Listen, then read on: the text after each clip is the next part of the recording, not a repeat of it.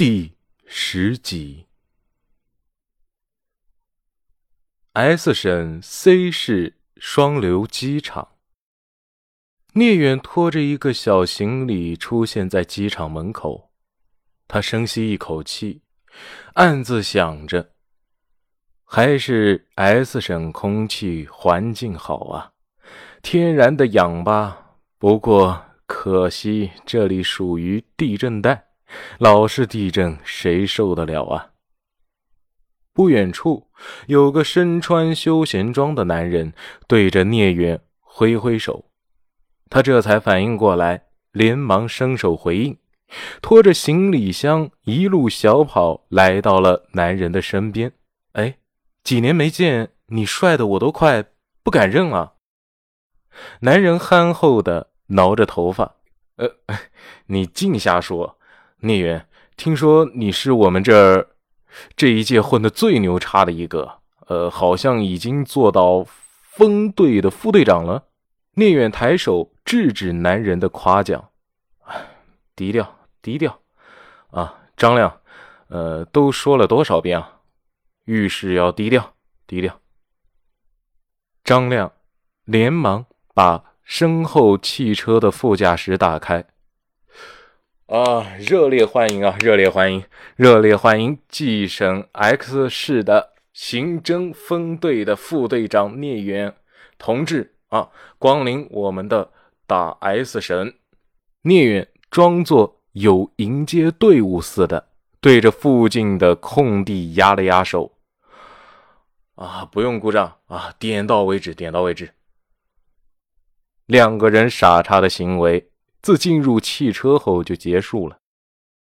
张亮拿了一瓶还有水珠挂在瓶子上的冰水，递给了聂远。哎，给，一路上累坏了吧？聂远接过水，毫不客气的喝了一大口。你坐飞机试试啊！张亮安心开车，嘴巴却没有停下来的意思。哎，怎么的？呃，今天突然。和我说要来我们这儿，为了什么事啊？聂远点燃了一支烟。哎，妈哎，可算是憋死我了。哎，你自己都说突然了，那肯定是公事啊。哦，既然是公事，那咱们今天就不办公事呗。来了我们 S 省，我这个做小弟的。可得盛情款待你这个老大哥呀，你说是不是？见聂远要拒绝，张亮义无反顾地说：“啊，别拒绝我的盛情款待，知道吧？呃，你只要拒绝，就证明你想。哎，行，既然有人招待，不吃不是外乡人。”聂远看着张亮的侧脸，哎，最近你们这儿太平吗？张亮指着前挡风玻璃的风景说：“啊，还行吧。呃，你看，改革春风吹得哗哗的，对吧？生活也算是蒸蒸日上。哦，那还行。”聂远见张亮这个南方人突然蹦出了东北话，不免觉得有些好笑。S 省的省会城市是 C 市。所以聂远也不担心今晚玩得开心，明天耽误事。当他到了吃饭的地，已经是一个半小时后了。太阳还是挂在天上，根本不情愿缓缓的坠落。他们在一处大排档坐下。哎，能吃辣不？张亮看着聂远，见他不说话，就挥手用方言招呼老板娘：“哎，老板娘。”呃，给我们这边，呃，来微辣的牛肚串串吧。老板娘回话：“哎，好嘞，微辣的牛肚串串。哎，等一下，马上好嘞。”聂远惊叹一声：“哎，你们这人说话跟唱歌一样啊，是吧？”张亮说完便起身。走到了冰箱里，掏出了两瓶挂着水珠的啤酒。呃，今晚啊，咱们曾经的上下铺来一个不醉不归啊，你看怎么样？聂远不示弱，整，快点给我整上。两个人就像是多年不见的酒友一样，谁能想到他们是警察呢？看着手边的啤酒一瓶都要见底了，牛肚串串还没上桌，聂远难免有一些着急。张亮把第三盘毛豆和花生端上桌，别急，这家店很火的，最好吃，等待是有结果的。来，先吃花毛一体，呃，很快就轮到我们了。聂远环顾四周，的确，附近的外围两个位置已经在大快朵颐。不多时，老板娘就端着锅走过来。微辣的牛肚串串哦来喽！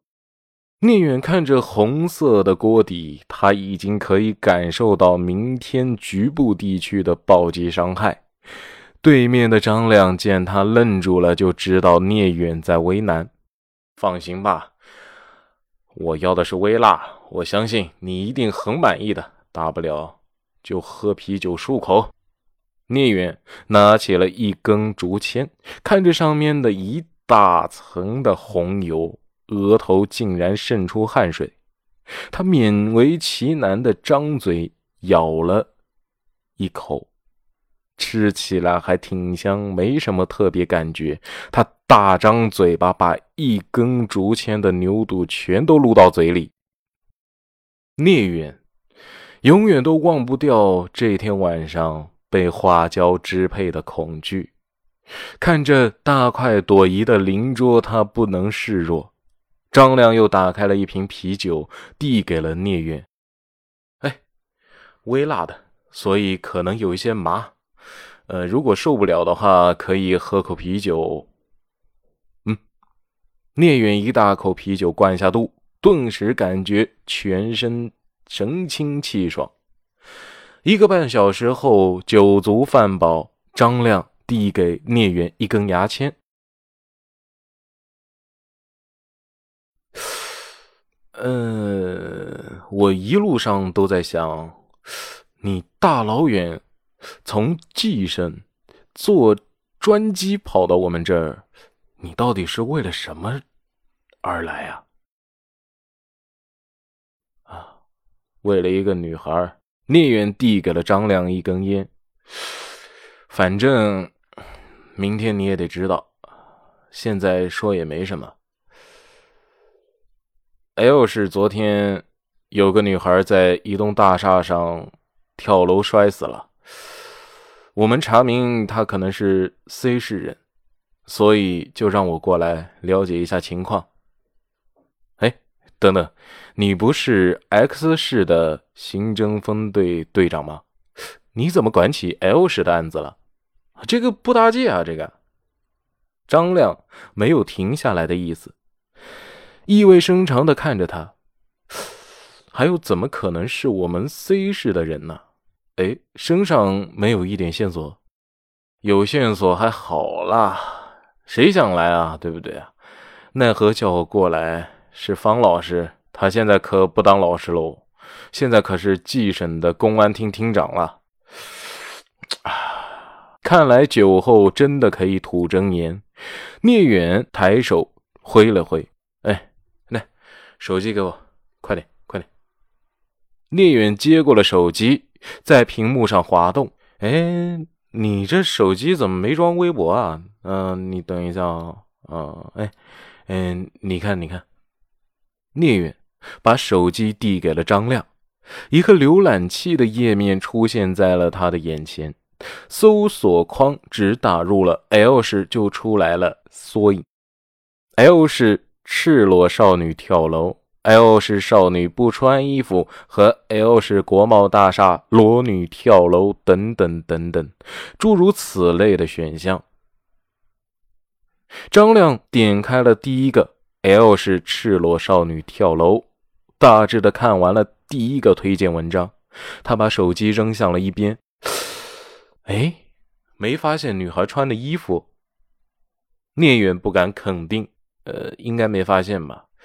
我来的时候好像没有去查跳楼的女孩。张亮突然发问：“哦，那怎么知道这个女孩是我们市的？嗯，聂远的酒突然醒了一些。你问这些干什么？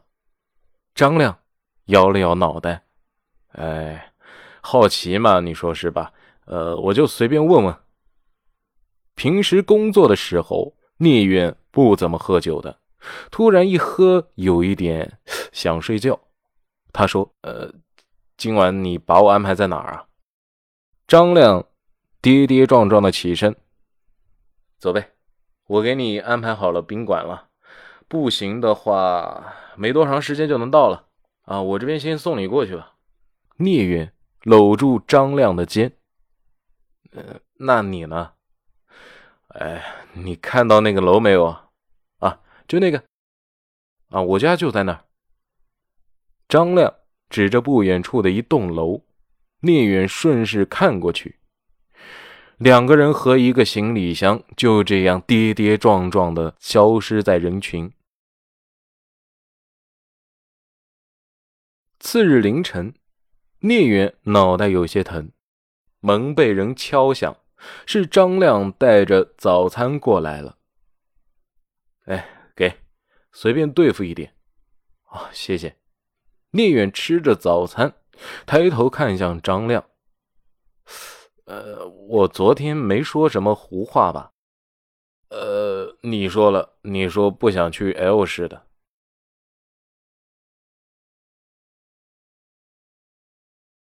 C 市公安局，聂远把协查通告递给了副局长白永康，很快就安排本市管理档案的警察去配合他调取近期一个月左右的失踪人口登记情况。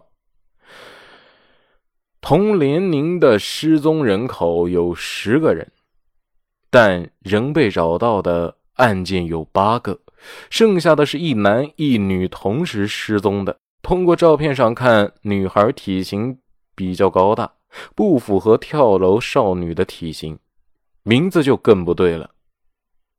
聂远不相信这个邪，便吩咐电脑前的警察重新搜索，帮我查一下徐瑶。C 市失踪人口里最近一起失踪案是两年前的一名。四十六岁的徐瑶失踪，这让聂远一个脑袋三个大。他起身走出办公室，在走廊外给方志国去了电话。亲爱的听众朋友们，本集播讲完毕，感谢您的收听，我们下期再见。